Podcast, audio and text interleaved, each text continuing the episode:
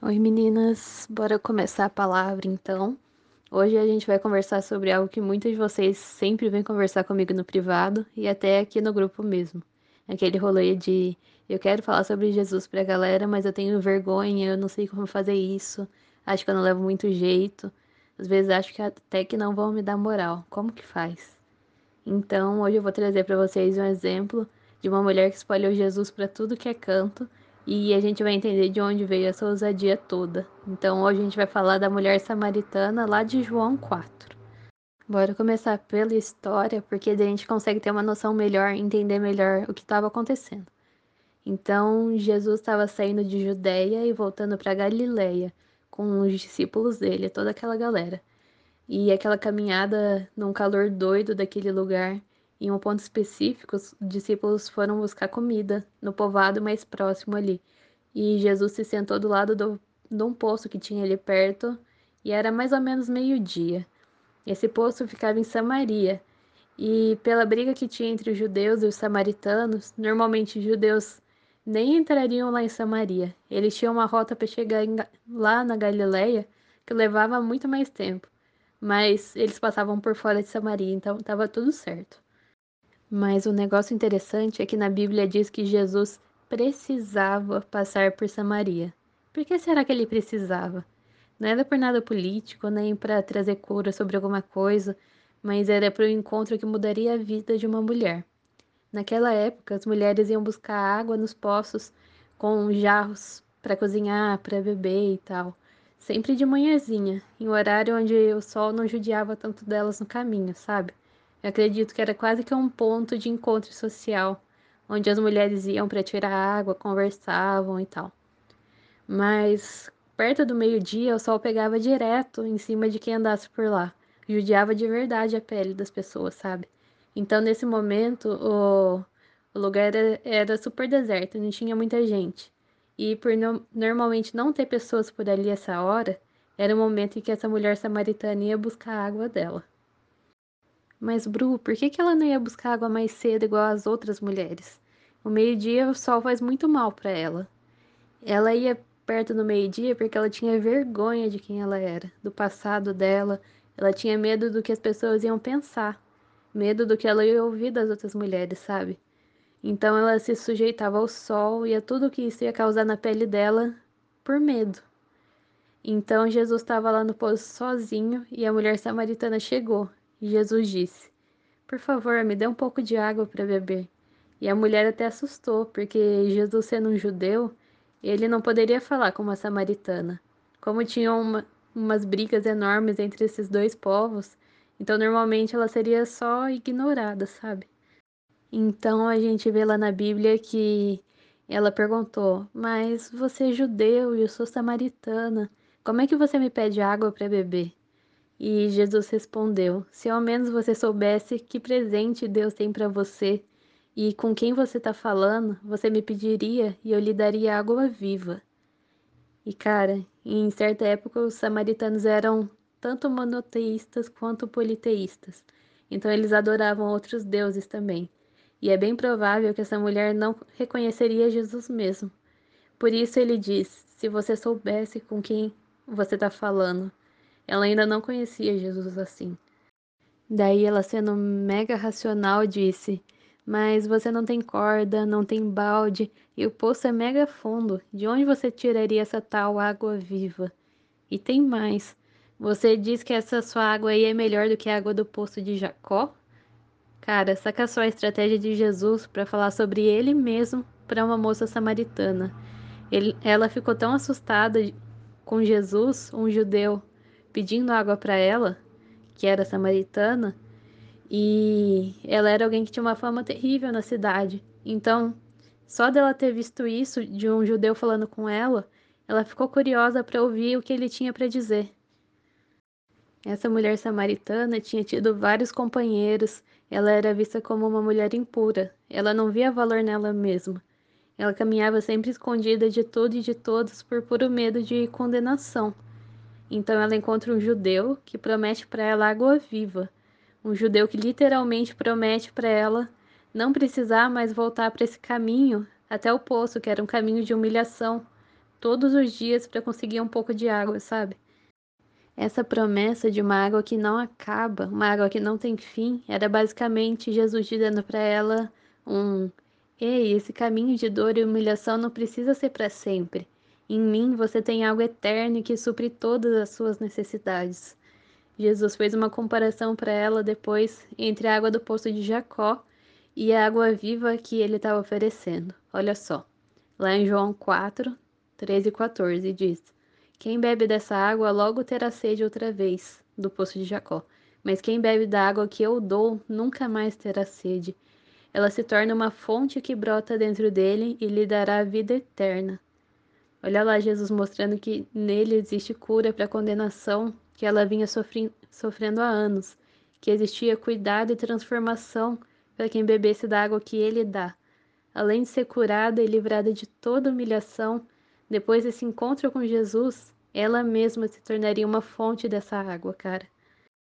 O legal é que durante essa primeira conversa com Jesus, ela passa de ver ele como um judeu julgador super aleatório para ver ele como Senhor no capítulo 11. Aqui a gente vê que esse tempo, esse encontro com Jesus, já estava gerando algo dentro dela, né? Então a samaritana pede: Por favor, me dê dessa água, assim eu nunca mais vou ter sede e não vou mais precisar vir para o poço buscar água.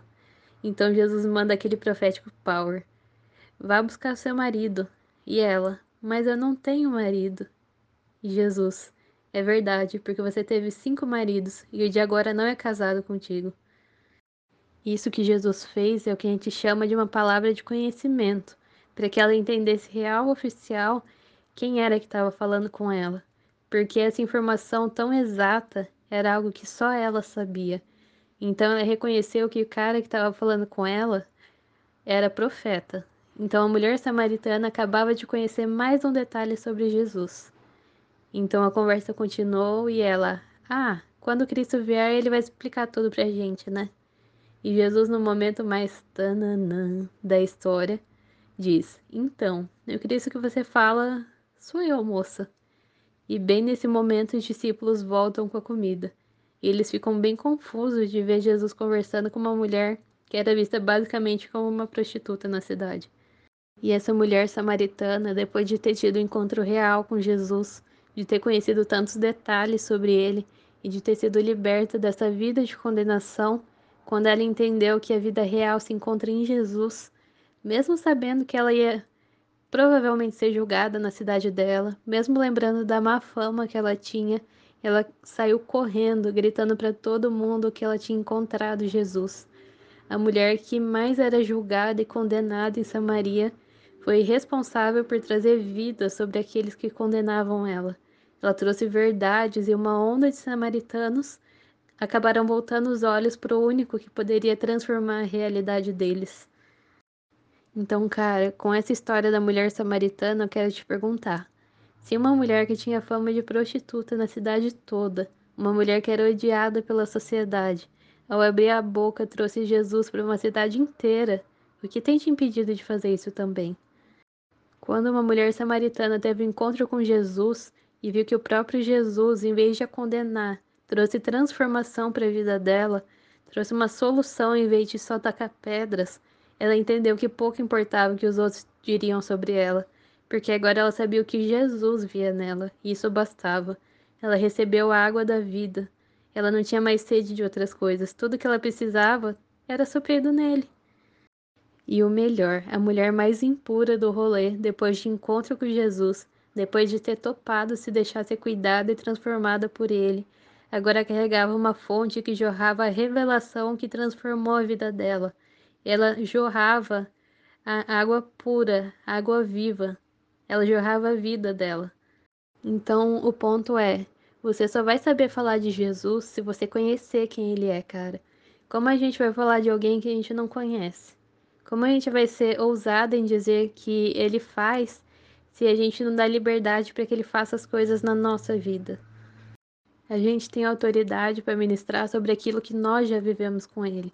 Se a gente só ouve historinha, mas foge de viver, a gente vai seguir sendo aqueles que só repassam o que ouviram no culto de domingo, sabe? Mas se for só para repassar a história de outras pessoas, a gente pega o resumo e manda para a galera ler. O que é gerado em nós, através do que nós vivemos com Jesus, é o que faz com que isso transborde vida sobre as pessoas, sabe? Se eu contar para vocês só a história que eu ouvi falar, eu vou ter muita história para contar, porque eu conheço muita história, mas vai ser algo informativo e fechou. Mas quando eu conto testemunhos do que eu vivi com Jesus, a história é outra. Coisas que eu vivi com Jesus geraram muita coisa dentro de mim, transformaram muita coisa aqui dentro. E é sobre isso que eu falo com as pessoas, sabe? Tipo, ei, eu vivi isso aqui do mesmo jeito que você tem vivido hoje mas eu tive um encontro que marcou a minha vida e transformou a minha realidade. E como transformou a minha, eu sei que pode transformar a sua também. Então eu vou te contar o que transformou em mim e a gente pode orar sobre isso, beleza? É muito simples, cara, mas para isso a gente precisa do básico. Ter um relacionamento com Jesus, que era algo que a mulher samaritana não tinha, mas quando ela começou a ter, tudo mudou. E não, a gente não precisa de testemunhos épicos para isso. Eu sempre achei que não valia a pena contar o que eu vivo por achar tudo muito normal. Achar pouco perto dos testemunhos doidos que a gente escuta, sabe? Mas, ei, o que é normal para você vai impactar a vida de alguém. A gente vive em realidades diferentes. E o que pode ser super normal para você, com certeza pode ser a revelação do amor do Pai no nível incrível para outra pessoa. A gente não pode privar o agir de Deus nas nossas vidas por achar que a gente sabe jogar o que vale e o que não vale a pena ser falado. Então, cara, eu declaro sobre vocês o encontro com Jesus, tão transformador quanto o encontro da mulher samaritana, o encontro que traz revelação de quem vocês são aos olhos de Jesus e de quem é Jesus de verdade, e que essa revelação possa se transformar em algo que flui de dentro de vocês de um jeito muito natural, como aconteceu com aquela mulher, porque vocês foram criadas para isso. Então, Pai, eu oro para que você continue a ministrar o coração das meninas de maneira individual, que você possa continuar incomodando elas no secreto durante a semana, que elas possam ouvir as verdades que você canta sobre elas. Como a mulher do poço pôde entendeu que o que importa é a maneira como você havia, que as meninas possam entender que não importa o que os outros vão falar, o que importa é elas passarem o que você incomodar elas para passarem, porque quem faz não são elas, elas só são um instrumento. É o Espírito Santo que toca, é o Espírito Santo que ministra. Então elas não precisam ter medo, porque não é com elas, é com você. E não importa o que as pessoas vão pensar, o que importa é o que você pensa sobre elas, é o que você canta sobre elas. Porque é simplesmente o que importa. E quando a gente tem um encontro com você e olha nos seus olhos, a gente entende isso de maneira clara. Amém.